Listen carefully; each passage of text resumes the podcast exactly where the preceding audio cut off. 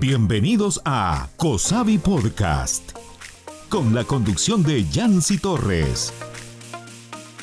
El tema de hoy, embargos en empresas y cómo solucionarlos. Bienvenidos al capítulo número 43 de Cosavi Podcast. Hoy hablamos de un tema delicado pero importante, saber manejar la situación si esto nos llega a ocurrir en nuestras empresas. Y es que recibir una notificación de embargo es una de las peores sensaciones y noticias que le pueden llegar a un empresario. Esto por el incumplimiento de pagos con entidades públicas o privadas. ¿Qué hacer en estos casos? ¿Cómo podemos resolver? Para eso tenemos a nuestra experta, ya una amiga de la casa, la licenciada Silvia Carrillo, abogado y notario y fundadora del bufete Carrillo y Asociados. Bienvenida.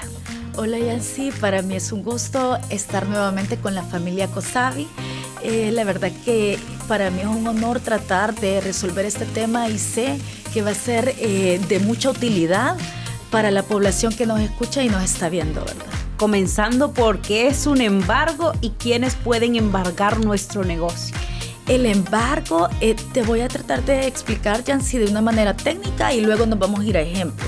El embargo es una medida cautelar que recae sobre, sobre los bienes de una persona natural o jurídica, ¿verdad? Llámese este deudor quien no ha cumplido con una obligación o con un pago ante su acreedor. En sí, el embargo lo que trata de hacer es un mecanismo de protección para que el acreedor cumpla, eh, para que el deudor cumpla en sí la deuda con su acreedor, ¿verdad? Y ya en términos eh, de ejemplo, podemos llevar esto a la práctica, ¿verdad? Ahora, la, ahora en el país, si usted quiere bueno, se da mucha situación que la gente quiere accesar a una casa, ¿verdad? O quiere hacer pequeños arreglos. Ya viene enero, arreglemos la casa, ¿verdad? Eh, queremos cambiar vehículo, entonces nos acercamos a una entidad financiera. Una vez nos acercamos, pues entonces eh, vemos qué crédito es más factible para nosotros. Ya estando ahí, pues suscribimos un documento. ¿Qué es lo que pasa? A los 3, 4 meses tal vez la cuota que nos ha quedado no nos es... Eh, en el momento no la podemos sobrellevar, ¿verdad? No podemos sobrellevar la carga que hay que pagar, eh, la colegiatura de los niños, nos comenzamos a atrasar. Entonces, ¿qué pasa? Tres, cuatro meses después, estamos con esta deuda que no le hemos pagado. Entonces, la entidad financiera si estamos hablando de un mutuo hipotecario, ¿verdad? O una letra de cambio, un pagaré, puede llegar eh, prácticamente a un proceso mercantil, un juicio ordinario que da inicio con el embargo. Ok, me encanta el ejemplo para que la gente entienda, un ejemplo en este caso de un embargo en casa, aunque ahora lo vamos a enfocar solo a lo empresarial, es para que usted entienda cómo funciona esto y hablaremos también por qué se da que las empresas llegan a este punto. Yo siento que también es que nosotros llegamos, necesitamos la ayuda financiera, no de cierta entidad, pero a veces también está en el mal manejo o la mala planificación. Pero ¿qué motivos hay detrás que las empresas caigan en esta situación que no quieren estar? Sí, en la práctica, y así, esa, esa es una buena pregunta. Normalmente se da una malversación de fondos, un desorden a nivel organizativo, administrativo y financiero. Eh, también a veces hay empresas que son ambiciosas. Entonces lo que ellas hacen es, ah, me ha salido este proyecto, ¿verdad? Pero la empresa es pequeña y no cuentan como para hacer ese proyecto por ellas mismas. Comienzan a endeudarse. Entonces, tal vez, bueno, eh, vamos a construir una torre de apartamentos. Si mi empresa no lo puede hacer, ah, subcontratemos. Entonces, se van adquiriendo deudas para llevar a cabo ese proyecto. Y al final, lo que puede pasar es que esta persona cuando terminó el proyecto puede ser que el mercado no le interese eh, los apartamentos y le cueste vender. Entonces las estimaciones que ellos hacen las hacen en el aire, ¿verdad? Entonces porque el mercado tal vez puede ser de que eh, no sea factible un crédito para esta persona, entonces se van atrasando y en ese momento comienzan sus acreedores a querer, ¿verdad?, recuperar el dinero. Entonces, creo que en mi experiencia lo que he visto es una mala proyección, porque quieren tratar eh, de abastecer el mercado no teniendo la capacidad financiera. Es que eso es lo importante, la asesoría, porque los créditos para eso están, pero hay que saber utilizarlos, ¿no? Saber corresponder a esta entidad que ha confiado en mí, en mi negocio y que me ha prestado para poder hacerlo. Entonces, creo que también ahí viene a jugar parte la asesoría de qué tan capaz soy de agarrar este proyecto, de poderlo sacar adelante, de cumplir también con el préstamo que he adquirido y es importantísimo la asesoría con profesionales. Ahora vamos a hablar también de los tipos de embargo que existen y es que hay uno que preocupa mucho, por ejemplo, a los empresarios si es el de nóminas o el de salarios. ¿Qué otros tipos de embargo existen para empresas y en qué consisten? Para, para empezar, ya si la forma de embargar una empresa ya está previamente señalizada en el Código Procesal Civil y Mercantil, en el artículo 633. Entonces, ¿qué pasa? A una empresa no es como una persona natural, ¿verdad? A una empresa eh, se tiene que hacer a través de interventor. Entonces, eh, cuando llega el embargo, el embargo puede llegar a las acciones, a las cuentas por cobrar, a los carros. La nómina de los empleados no se toca porque se está tratando de llegar a la empresa. Entonces la nómina salarios opera para persona natural. Entonces eh, cuando habla, hablamos de embargo para empresas es un tema bien delicado porque no se trata de la misma forma que una persona natural y hay tablas para poder embargar, ¿verdad? Hay una tabla que le dice prácticamente el Código Procesal Civil. Otra de las cosas que tienen que tener en cuenta es que a través de la reforma que hubo, ¿verdad?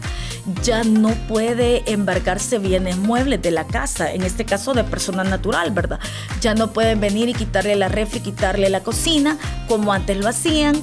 Eh, me contaba un colega que él fue a, una casa y el ejecutor de embargos hasta se llevó una lora. Entonces, ya con la reforma ya no se está haciendo eso. El caso en las empresas es diferente porque el interventor lo que hace es, puede ser un ingeniero industrial, puede ser un contador, puede ser alguien que determine el juez que tenga experiencia en la materia. Entonces interviene la empresa. A las empresas no se les quiere hacer quebrar. La empresa lo que se quiere hacer es que éste intervenga, que tiene más capacidad para llevar una empresa y lo que hace es sacar pagos periódicos pagos periódicos para sus acreedores. Pero cuando hablan de tipo de embargo, o sea, solo hay una forma de embarcar la empresa y los tipos de embargo que puede haber en sí, eh, acciones, eh, cuentas a futuro por cobrar. Eh, puede ser carro, como te repetí. Entonces, en sí es grave, ¿verdad? Bueno, ahí hay que tener mucho cuidado y lo de la lora me ha dejado sorprendida. Yo creo que la siguiente pregunta viene el caso y es que muchas ocasiones creo que la gente también cuando previene esto, no sé, yo creo que no es lo correcto, pero ocultan cosas, aprovechan para que esto no lo lleven y tal. Hay que enviar una notificación cuando se va a realizar un embargo no. Hay que avisar o le pueden llegar de la nada y ya no nos da tiempo de esconder ni a la lora, ni al minche, ni al carro, ni nada. ¿Qué pasa? ¿Cómo funciona eh, esto? No, la notificación, eh, no se necesita notificación para el embargo. El embargo es el, em, es el emplazamiento, con eso da inicio un juicio ordinario. Nosotros no vamos a saber que tenemos embargo hasta que nos llegue el mandamiento de embargo. Entonces, ¿qué pasa? Que ya al momento de llegar, ya prácticamente que ya el caso está en un juzgado, ¿verdad? Ya no hay tiempo de esconder el Michi ni, la Lora, pero ahora ya no se puede hacer eso a través de la reforma, ya, ya no se puede llevar cosas así. bueno, qué bueno por nuestros animalitos, pero también la pregunta que ya más o menos nos comentaba en las anteriores eh, respuestas y es sobre... Mm, una persona que adquiere una deuda a través de su empresa pueden embargarle sus pertenencias eh, personales, hablando ya del tema de que vamos a llegar a tu casa, te vamos a ir a quitar el vehículo o al de tu socio, por ejemplo porque también los socios de repente pueden tener temor, me van a venir a llevar también a mí las cosas, ¿cómo funciona eso? Eh, sí. En este caso no debemos de confundir dos cosas, ¿verdad? Una cosa es persona natural y otra cosa es persona jurídica. En mi caso, eh, en caso personal, Silvia Carrillo, si yo llego a una entidad eh, financiera y yo adquiero un préstamo, lo adquiero como Silvia Carrillo, ¿verdad? Pero puede ser que yo cree una empresa y que cree, cree la empresa como bufete X y R, ¿verdad? Entonces, una cosa cuando yo adquiero la deuda a título personal y otras a nombre, al nombre jurídico de la empresa. Son dos cosas totalmente diferentes. Entonces, si hemos suscrito como empresa, todo va a llegar a través de interventoría. Si hemos suscrito como persona natural, pues van a llegar a nuestros bienes, ¿verdad? Personales. Silvia, y en el momento, yo me imagino, estoy en mi empresa atendiendo, me llegan, me embargan. ¿Qué hago? ¿Qué se hace en ese momento? ¿Cuál es la manera correcta de actuar?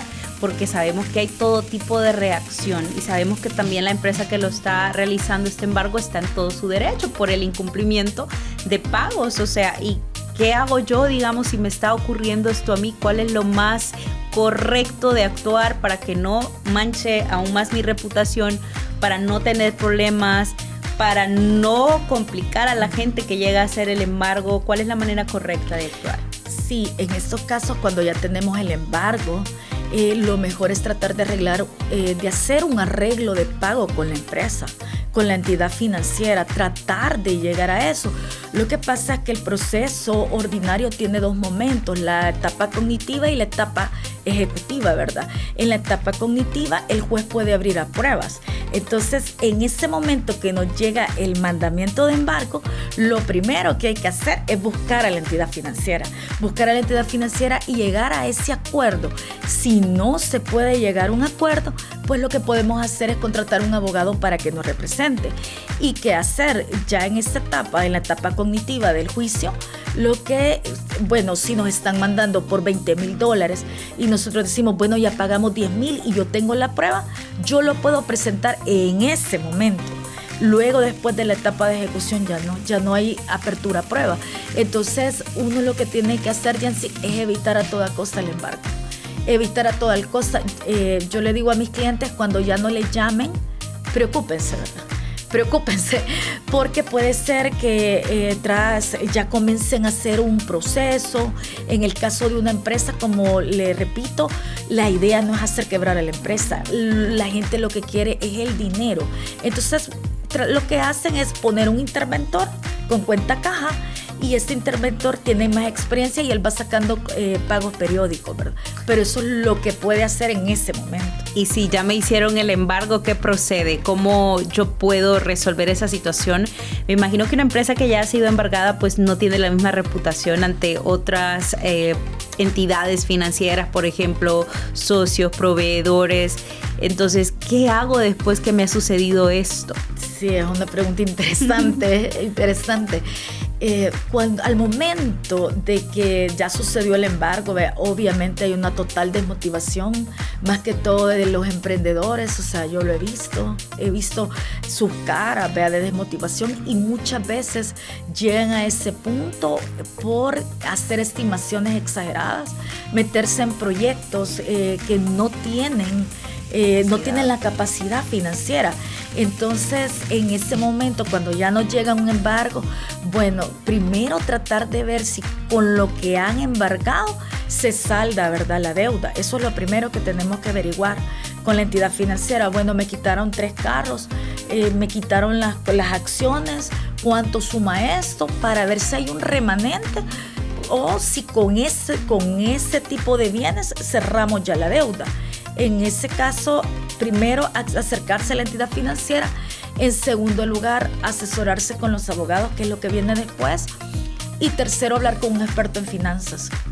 Eso es lo que yo propondría porque ya una vez embargado, y sí, la reputación cambia, porque el tema para entrar ya con el gobierno, licitaciones, lo primero que solicitan es la liquidez de una empresa, el tema de la liquidez, y si no tenemos liquidez, estamos como dejando ese mercado fuera. Entonces sí, ya en ese momento lo mejor es tratar de ver qué fue lo que falló, tratar de no repetir eso, tratar de organizarse más. Y en, en muchas empresas a veces el administrador de la empresa no se da cuenta de lo que pasa financieramente. Tratar de informarse antes de poner una empresa, cómo, cómo es la parte financiera. Gracias Silvia por habernos acompañado, qué buenos comentarios. Y bueno, ahí está, está la oportunidad de crecer, de poder tomar estos proyectos, pero hay que asesorarnos con entidades que tengan pues esta vocación por enseñarle a usted el buen manejo del dinero, así como Cosabi Ahorro y Crédito lo hace a través de este podcast. Déjenos sus comentarios a través de nuestras redes sociales también, en YouTube como Cosabi Ahorro y Crédito y en Spotify como Cosabi Podcast. Ha sido un placer, será hasta la próxima. Le invitamos a escucharnos cada martes con un nuevo programa a través de la plataforma de Spotify. Escúchalo además en nuestro canal de YouTube, Cosabi Ahorro y Crédito. Tu crecimiento es nuestro compromiso.